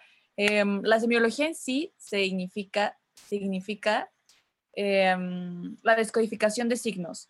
Entonces nos hablan que la vida está llena de signos, todo, todo, todo, todo, todo, así el cómo hablas, el cómo te identificas, tu vida, todos son signos. Entonces, con base a tu experiencia, es que es un rollo, ¿no? O sea, justo implica como tu código cultural, tu vida, tu experiencia, bla, bla, bla. Se basa en el autoconocimiento, o sea, es un, un modelo educativo 100% eh, basado en el autoconocimiento para desarrollar tu nivel de conciencia y conocer los procesos de, significación, ¿no? Es que sí, o sea, perdón, perdón, perdón. Yo bueno, solo que con, que con base a eso es cómo vas a descodificar estos signos y, con base, y, y cómo vas a actuar ante ellos. Al final de cuentas, creo que em, ah, es algo que tenemos por default porque cuando nosotros nos contamos una historia en donde es algo binario, es decir, tenemos un sí, un no, un cero, un uno, se nos hace mucho más fácil y se nos simplifica la vida. Cuando tú vas eh, por la vida dando decisiones en las cuales sí lo voy a hacer o no lo voy a hacer, o, qué me gusta y partimos de, un código binario, pues es mucho más sencillo eh, sobrellevar lo que te esté pasando en el momento. Entonces, tratarnos de quitar todo esto, que es súper sencillo y que es como tu cerebro lo estará procesando, creo que es de las cosas más difíciles que hacer. Es decir, cuestionarte si, aunque sea un sí o un no, pero puede ser otro tipo de respuesta. Nosotros siempre buscamos un sí o un no inmediato. Pero puede haber una tercera respuesta, respuesta la cual no nos guste. Entonces, y aparte es un sí o no basado en, nuestra, en, en los códigos que ya tenemos eh, dentro de nosotros. Y ahí es cuando debería de haber un despertar, o no quiero usar la palabra debería, pero suele haber un despertar de cuestionarte eh, por qué lo estoy haciendo, o sea, realmente qué me está llevando a, a, tomar esta, decisión, ¿no? Entonces... Entonces ya, perdón, perdón, Dani, este paréntesis ya, ya este. No, no, no, no, no. Ahora sí, perdón, sigue. Ah, bueno, entonces, este, con base a esto que les estaba contando de la semiología, pues yo sí creo que el amor no duele o no debería de doler, porque lo estás haciendo justo desde la esencia más pura, de la que explicábamos al principio, ¿no? Y esta, esta esencia, este ser, lo único que se trata es el bien. O sea, cuando estás con una persona y realmente la amas, lo único que haces es procurar el bien para ti y para esa persona. Y tratan de hacerlo mejor o lo, pues sí, lo mejor posible durante esta relación, desde el diálogo, desde que justo no vas a hacer una cosa porque te quiero lastimar y yo ya me, amo tanto que yo tampoco voy a hacer una cosa para lastimarme. Entonces, de- desde un principio, si sé que esto no me va a llevar a, a ningún lugar en el que yo me voy a sentir bien, pues mejor desde un principio ahí la dejamos, ¿no? Y si deciden estar juntos y compartir esta relación, es porque van a tratar de llevarlo lo mejor posible en todos sus aspectos. Y a la hora de terminar, pues simplemente saben, son conscientes que las relaciones van a terminar, o sea que no, lamentablemente no todo es para siempre y que en algún momento va a llegar a su fin. Y esta ruptura lo viven desde la mejor manera, también platicándola, hablándola, em, todo esto de una forma, por así decirlo, consciente. Entonces, de, por eso yo sí digo que el amor no duele, ¿no? Es muy diferente porque obviamente vuelvo, vuelvo, vuelvo a lo mismo, lo dijimos al principio, em, pues cuando estás acostumbrado a vivir con una persona, pues creas cierto afecto, ¿no? Y a la hora de separarte, de no verlo tanto, de no saber de su vida, pues sí causa este duelo, ¿no? El duelo existe, pero no tendría por qué, por qué volverse sufrimiento. Ok, ok, ok. Yola. Sí, o sea, como yo creo que aquí lo necesario es tener un nivel de conciencia eh, que te permita ver un rompimiento no como algo negativo, porque no lo es. Entonces, creo que ahorita estamos bombardeados, como ya lo hemos dicho durante el podcast, con las redes sociales, con el deber ser de una relación, y creo que ahorita es la razón principal por la cual existen los rompimientos de pareja. Entonces, ¿qué pasa cuando rompemos porque los celos eh, nos invadieron o porque esto que está súper de moda, que es la toxicidad, ¿no? ¿Qué pasa en ese momento? Lo que pasa es que un vínculo se rompe. ¿Y qué es lo que debemos de hacer? No dejar que el, el vínculo se rompa, sino desvanecerlo, como si fuera un nudito, no cortarlo con tijeras, sino agarrar y Desmenuzarlo, ¿no? Poquito a poco. Desmenuzarlo, exacto. Sí, o sea, llegar al problema y, decir, ok, si lo muevo por acá, Encon- ya. encontrarle una, una solución al problema. Y si no lo hay, no hay problemas, es- nos separamos y no, no, no está mal, no está mal, es te amo, ya no funcionamos y no te voy a dejar de amar, solamente hay que comprender que esto ya no es bueno para ti, ya no es bueno para mí o ya no es lo óptimo si no queremos decir bueno y malo. Y entonces llegó el momento de partir. Y yo lo estoy diciendo como si fuera lo más fácil del mundo cuando no lo es, sí, ¿no? no, Porque- exacto, exacto. Esa- Que porque yo eso ya quiero vi llegar. Un, un rompimiento y perdóname, perdóname que te No te que no, te dejé seguir, pero no- ahora lo entiendo, ¿no? En ese momento no lo entendí, en ese momento fue e- el, el rompimiento fatal y el desamor, lo que tú quieras, pero eh, pues yo viví eso de acuerdo al nivel de conciencia que tenía en ese momento, porque eso me tocaba vivir para que ahora yo pueda comprender que no es así. Entonces, eh, pues ya no me acuerdo qué más iba a decir. Ah, que va igual eh, directamente conectado con lo que dice Dani de el apego. El apego es posesión, el apego es sentir que necesitas a la persona. Entonces, tú estás tan acostumbrado a una persona, ya sea que estuviste con él dos meses o, tres, cuatro años, que ya estás tan, tan acostumbrado a esa persona que dices, o sea, llegas a pensar en separarse y dices, ¿y ahora qué? O sea, ¿qué va a ser de mi vida sin esta persona, si yo todos los días lo veo, si todos los días pienso en él, si todos los días hago este tipo de cosas, ahora qué, qué prosigue, qué va a ser de mí Sí. y sientes que ya, que ya fue, o sea, que si no es con él o con ella, ya no es nada.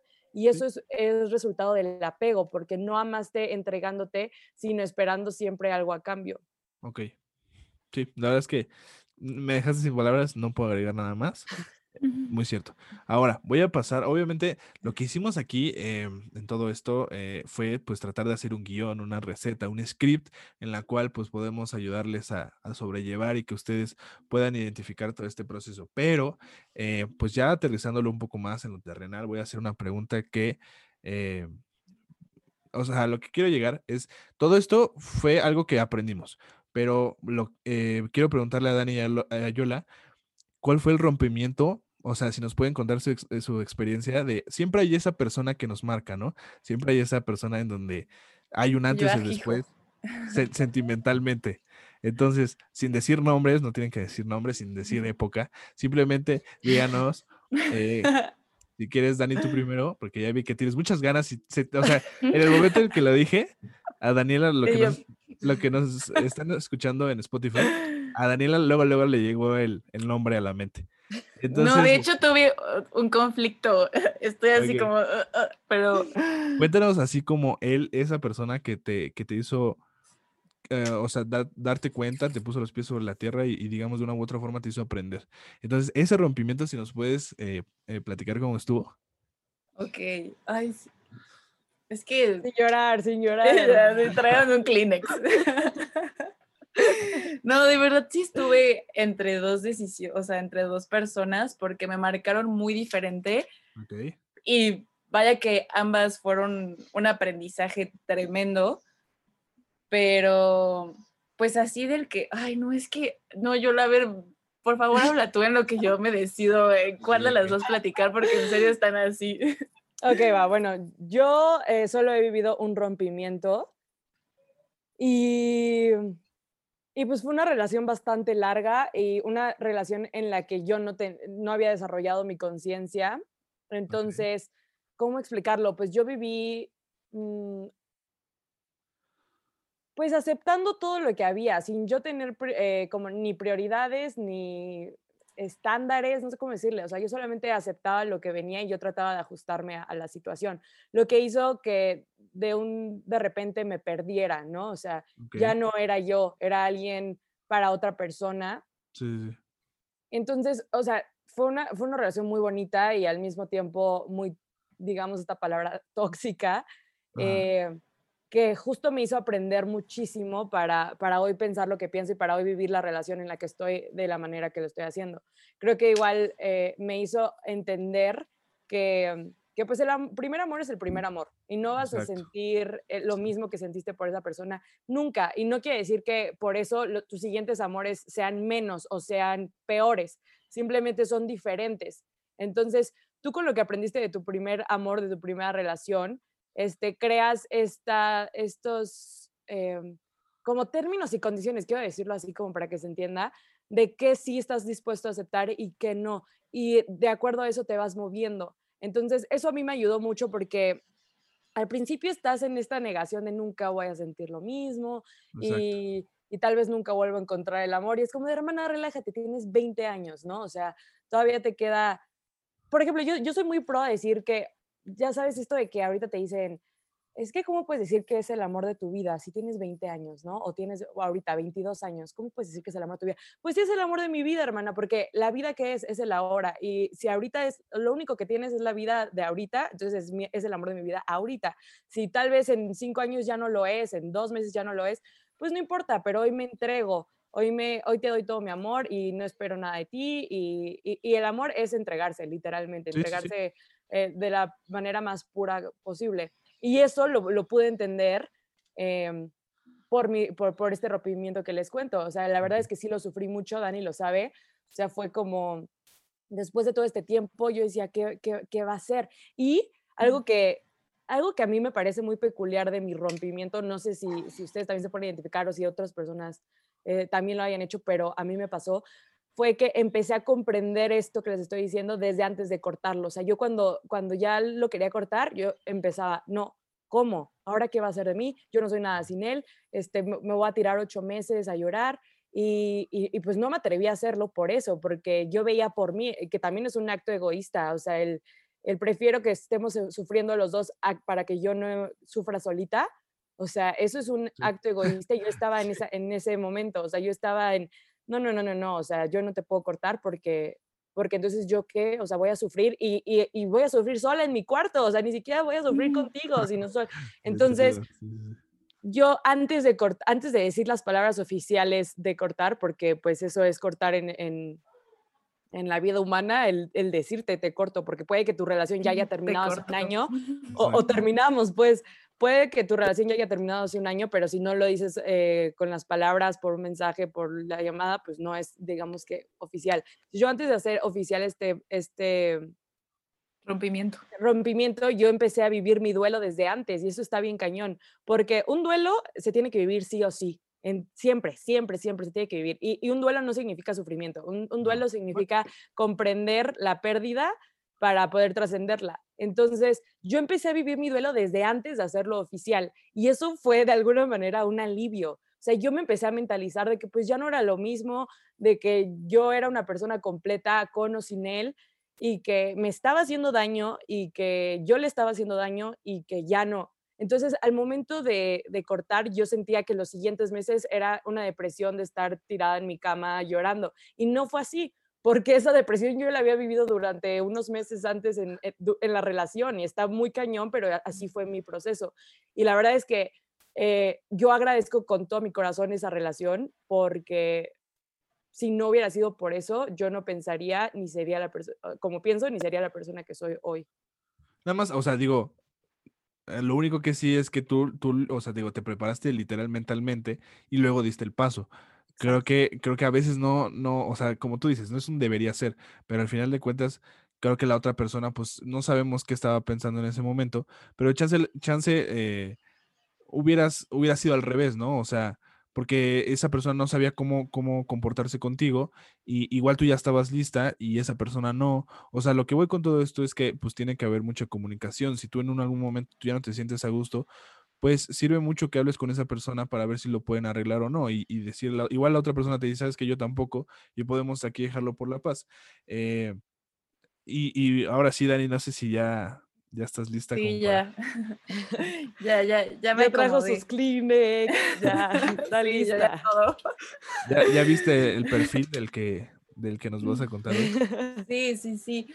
Pues este rompimiento, o sea, yo ya tenía como de base estos cursos a los que les estamos hablando. Entonces, de cierta forma, yo pensé que me iba a doler menos porque pues ya sabía qué onda, ¿no? También fue una relación bastante larga y al final pues sí, la sufrí mucho más de lo que yo pensé que iba a pasar, pero también, al igual que yo la puedo decir que gracias a esa relación, em, hoy puedo decir lo que quiero y lo que no quiero y me hizo mucho más sencillo a la hora de estar con alguien más el, el desapego, porque realmente, o sea, siento que confundí totalmente el amor con el apego con esta persona y era lo que no me dejaba soltarlo. Y a pesar de que yo lo hablaba tanto y decía, ah, sí, estos cursos, volvemos a lo mismo, ¿no? Mientras no lo hagas experiencia, es muy fácil decirlo, pero mientras tú no lo apliques, no sirve de absolutamente nada. Entonces fue como mi, también agradezco muchísimo esa relación, aprendí en absolutamente todos los aspectos, pero creo que de lo que más aprendí fue el soltar y a quitarme este apego hacia las personas, ¿no? Entonces, pues sí, o sea, fue algo que definitivamente sí sufrí, sí lloré, pero la verdad es que la perla de la experiencia y justo todo, todo lo aprendido, todo ese conocimiento, es algo que me ha ayudado de una manera tremenda, porque gracias a esa persona pude pude hacerlo realidad, ¿no? O sea, no solo platicarlo, fue como, que ya me, me desprendo de ti. Exacto, y, y, aquí el común denominador es que, pues, eventualmente tienes que cagarla, ¿no? Eventualmente tienes que, que encontrarte y eventualmente tienes que vivirlo. O sea, todos vivimos ese, ese amorcillo donde, el cual, pues, lo idealizamos y creemos que es para toda la vida y como decimos que, que no, después de esa persona no va a haber nadie. Y, y, y aprendes después con el tiempo en que, en que no es cierto, o sea, en que no es porque no es porque esta estupidez de que hay muchísimas personas, sino que puedes encontrar otra persona que vuelvas a sentir lo mismo, que puedas volver a empatar igual. O sea, realmente eh, todos tenemos que sufrir este amor y, eventualmente la regamos y la cagamos y, y, estamos en este punto en el cual pues hay que, hay que entender, aceptar, dar gracias y seguir adelante, ¿no? O sea, Exacto. Lo que sí puedo decir es que obviamente también me pasó que yo juraba que jamás iba a volver a encontrar el amor y que jamás en la vida me iba a volver a gustar a alguien de esa forma y así de que el nervio cuando lo vas a ver y así. Y me di cuenta que en el momento en el que te abres, o sea, que realmente dices como, ¿por qué no? O sea, ¿por qué no voy a volver a, a conocer a alguien? ¿Por qué no me va a volver a gustar a alguien? O sea, de verdad cuando dejas ese apego, cuando sueltas es esa persona, o sea, el universo diciéndote, ¡fum! Ya diste el paso, lo soltaste, ten. Y de repente así llega, ¡uh! Y es como, qué locura. Entonces, si puedo dar un consejo, decir algo, es de verdad si encuentras a alguien más, pero tú tienes que quererlo y de verdad tienes que aprender a soltar. Abrirte a eso. Y justo, o sea, soltar y soltar con todo, porque también pasa que después del primer amor estás buscando lo mismo en otra persona. Y es no, tu primer amor ya fue, lo suelto, lo agradezco, lo suelto. Y ahora me abro a otra experiencia. O sea, y, y yo les puedo decir así con toda la seguridad que si vuelves a sentir algo así enorme por alguien más. No es lo mismo, pero lo vuelves a sentir y, y justo es en este momento que dejas de buscarlo, que dejas de idealizar, que solamente te abres y también algo muy importante es lo que dijiste, Kike, de vive tu, tu duelo, vive tu, eh, lo que te toca vivir, por porque todas las cosas que vives eh, eh, negativas de alguna manera tienen una carga de dolor, como por la simple naturaleza de eso. O sea, que se te muera tu perro tiene una carga de dolor, que se te muera tu mamá tiene una carga de dolor, que cortes con tu novio tiene una carga de dolor relativa a cada uno de nosotros. Entonces vive esa carga de dolor y déjate, no lo, no lo vuelvas un sufrimiento, no, lo, no te, este, te claves el, cuchillo imaginario quejándote y viendo sus redes sociales y no, no lo vuelvas un sufrimiento, pero vive tu dolor, deja, déjate llorar, déjate sentir todo ese dolor que tienes que, que sentir en ese momento, porque va a pasar, porque en ese momento eso te tocaba vivir, porque eso es un punto de fricción que, va a elevar tu nivel de conciencia de una u otra manera. Solamente si, tú te permites vivir lo que te toca vivir en ese momento, que es el, dolor que es humano y que existe y que no puedes hacer nada contra eso. Llora y deja, suelta lo que tengas que llorar, si sean una semana, dos semanas, un mes, mientras tú estés consciente de que no lo estás volviendo un sufrimiento, que solo estás llorando lo que tienes que llorar, ya lo lloré, ahora me abro a la siguiente experiencia. Y eso no quiere decir buscarla, sino solamente abrirte a que, a que todo puede suceder. No sabes qué, pero todo puede suceder. Sí, exacto, porque algo, o sea, igual, igual sí es sufrir, porque al final de cuentas, pues está sufriendo, o sea, me duele, ¿no? Eh, entonces, sí, como dice Yola, o sea, abracen ese dolor, vivan ese duelo, o sea, amárrense ese duelo, pero al final de cuentas, pues dejen ir. Eh, volvemos a lo que dice Yola, no es lo, no voy a llorar, lo mismo que voy a llorar cuando se muera mi mamá, a lo que voy a llorar, pues por mi primer amor, o sea, son diferentes. Pero en cualquiera de esas etapas hay personas estúpidas en donde dicen, como, ay, no llores, no te sientas mal, carnal me duele, o sea, ni modo que no sienta. O sea, si se murió mi mamá, voy a llorar, si no, si se, si voy a dejar de ver a alguien con la que estuve mucho tiempo, pues voy a llorar de, una u otra forma, ¿no? Entonces, esta, estas personas que te llegan y no llores porque no le hubiera gustado, pues carnal, o sea, ¿sabes? O sea, no se hubiera muerto entonces a la verdad. Sí. Entonces, son, muchas cosas, ¿no? Eh, pero al final de cuentas, como dice Yola, o sea, amen, amen ese, abracen ese dolor, abracen ese sufrimiento y lo más importante es que aprendan, porque muchas veces, eh, aunque lo sufres, aunque lo viviste, ahí vas otra vez a caer en lo mismo, a repetir ese patrón. Y para mí, algo que no es tan científico, pero creo que sí es muy importante decirlo, cierren ciclos. O sea, realmente o sea, estén conscientes de que ya pasó, de que ya fue y de que agradezcan y, vamos, o sea, vamos a echarlo para adelante en todo, en trabajo, en la escuela, con tus amigos, con alguien que ya no ves, con tu familia, o sea, son ciclos que al final de cuentas... En, algo tan sencillo, no, no, perdóname a mí, algo tan sencillo como el día a día, ¿no? ¿Cuántas veces no nos clavamos hasta con el día pasado porque tuvimos un mal día? Entonces despertamos y nos estamos quejando del día que ya pasó por no cerrar el ciclo con el día anterior. Entonces, saber cerrar ciclos con absolutamente todo lo que existe. Ok, pues creo que, creo que con eso podemos ir cerrando. Creo que quedó muy bien, o sea, me, estuvo bien y, y, pues nada, o sea, algo que quieran, con algo con lo que quieran concluir. Pues yo nada más quisiera decir que si algo he aprendido y me gustaría transmitirles a las personas que nos están escuchando y a ustedes dos que igual me están escuchando, eh, es que el amor, ya lo dije, es entrega. Entonces, algo que yo he aprendido y me ha servido mucho en mi relación actual, en la cual estoy ultra mega feliz, es el, el disfrutar el momento. O sea, el no pensar en, el mañana, en que, si te, en que si va a haber otra persona, en que si alguien más, o sea, en nada, eh, te tengo hoy, aquí, ahorita, y me entrego a este momento y te disfruto y disfruto tu ser y disfruto tu compañía. Y me encanta porque me encantó esta plática porque yo eh, siempre he pensado que el amor no conoce lo racional, ¿no? El amor es eh, alma, el amor es espíritu, o sea, es Puro algo corazón. muy- exacto, puro corazón, al- algo que no puedes racionalizar. Y el que llegue Kike y nos diga, sí, sí se puede, y, y miren, así son las cosas, aunque hablemos eh, como que solamente de una parte del amor que es el enamoramiento, como que me, me fascinó, me abrió muchísimo, eh, pues me amplió el panorama, de decirlo de alguna manera.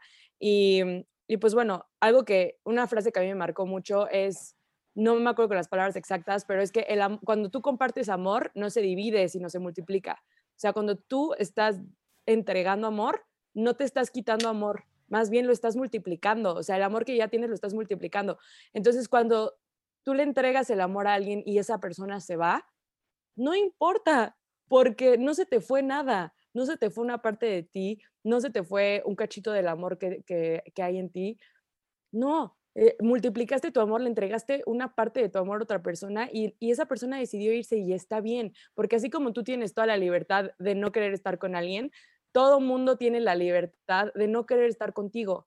Y si tú no puedes aceptar eso es porque estás cegado por el ego, eso pienso yo.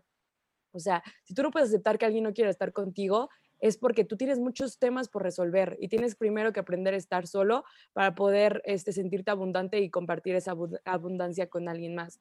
Entonces, este amor que, que piensas que debes compartir con una pareja, primero dátelo a ti mismo para después poder entregárselo y vivir una experiencia muchísimo más íntegra, muchísimo más este, enriquecedora, porque el amor lo que hace es enriquecerte y el que se enriquece es el que entrega el amor, no el que lo recibe.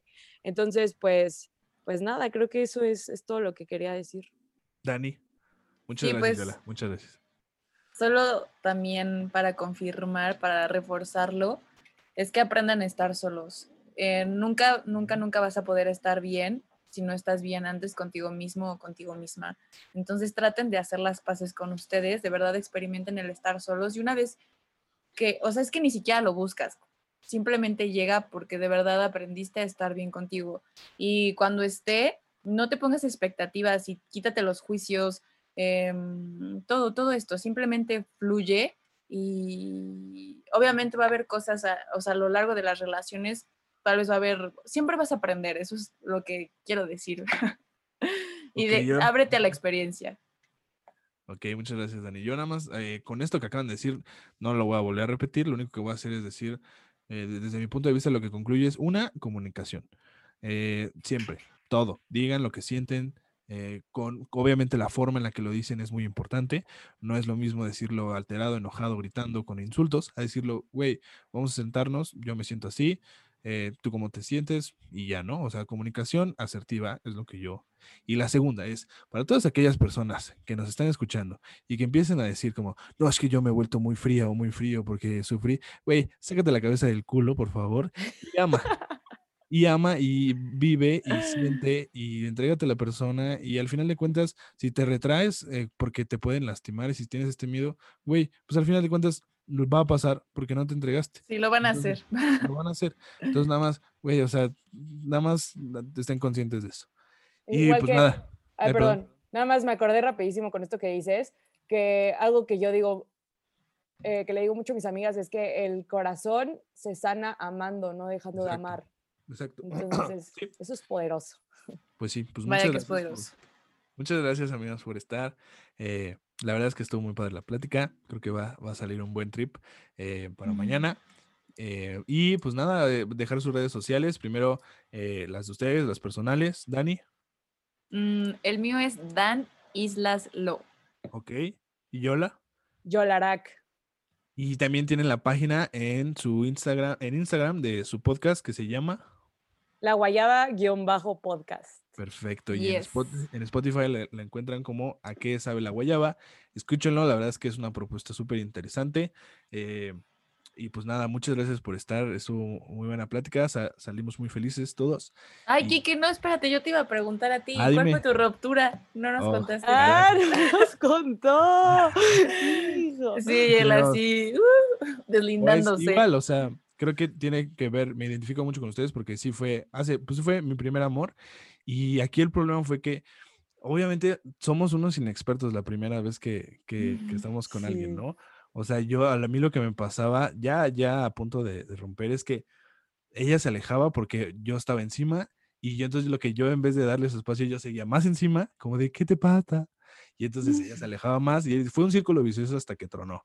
Entonces, eh, o sí me dolió bastante, bastantísimo, y, y, y, lo, y, pero lo entiendes, ¿no? O sea, en retrospectiva lo veo y sé en qué fallé, eh, sé que estuvo mal de las dos partes, o sea, tanto de ella como, como igual puede ser de mí, no le dije claramente lo que sentí, ella, no sé, pudo haber hecho otras cosas, pero al final de cuentas lo que, lo que pasó en esa relación fue que un círculo vicioso en la cual ella se alejaba y yo estaba encima de ella y más y así, ¿no? Entonces, pues fue, fue lo mismo, eh, como decimos, nadie nos da, no, nadie, o sea, la mejor forma de aprender es, es regándola y, y pues eh, vivan la experiencia, o sea, creo que todos tenemos que vivir esa experiencia en la cual nos duele y sentimos que se va a acabar el mundo. Y, y es padre porque hoy en día con esa persona, o sea, yo estuve mucho tiempo eh, lastimado y lo que ustedes quieran, yo no le quería hablar ni mucho menos, y hoy en día podemos vernos y saludarnos y sin problema, ¿no? Entonces es lo más importante, que, que vean a esa persona como, como una experiencia más y, y, como una etapa de su vida en la cual pues va a pasar. Entonces... Como volvernos a la experiencia volvernos expertos en rupturas amorosas, o sea, no le, no le tengas miedo al rompimiento, o sea, si, si, si va a pasar, va a pasar. Entonces, vuélvete un experto porque eso requiere muchísima comprensión y entre más comprensión tú tengas, más sabiduría y más vas a poder elevar tu nivel de conciencia y ponerlo en práctica en tu día a día. Exacto, exacto. Vivan la experiencia y no tengan miedo, o sea, va, va a pasar alguna vez y, y obviamente lo creo que la clave aquí es nada más decidan por quién vale la pena que te lastimen. O sea, porque existe esa posibilidad y nada más encuentren esa persona que, que, digas, ok, puede ser que pase, puede ser que me lastime, pero pues va a valer la pena. Exacto. Creo que con eso me quedo. Yes. Y pues nada, escúchenlas eh, a, a, Dani, a, a Yola en, en, su podcast, que va a estar muy chido. La segunda semana esta que, que viene, escúchenlas, es su primer uh. capítulo, el capítulo 01. Y pues yeah. nada, amigos, muchas, muchas Qué gracias emoción. por estar. No, gracias a ti. Gracias en verdad es un honor haber estado aquí. La verdad nos emocionó muchísimo que nosotros apenas empezando ya nos hayas hecho esta invitación. Nos sentimos honradísimas y agradecidísimas por esto, Kike. Mil gracias y muchísimo éxito, que tu podcast igual está muy, muy chido. Ah, muchas sí, gracias. muchas, muchas gracias y también todo el éxito del mundo. Igual a ustedes les deseo lo mejor, como siempre, y muchas gracias. Pues nos vemos hasta, hasta la siguiente, mis queridos curiosos.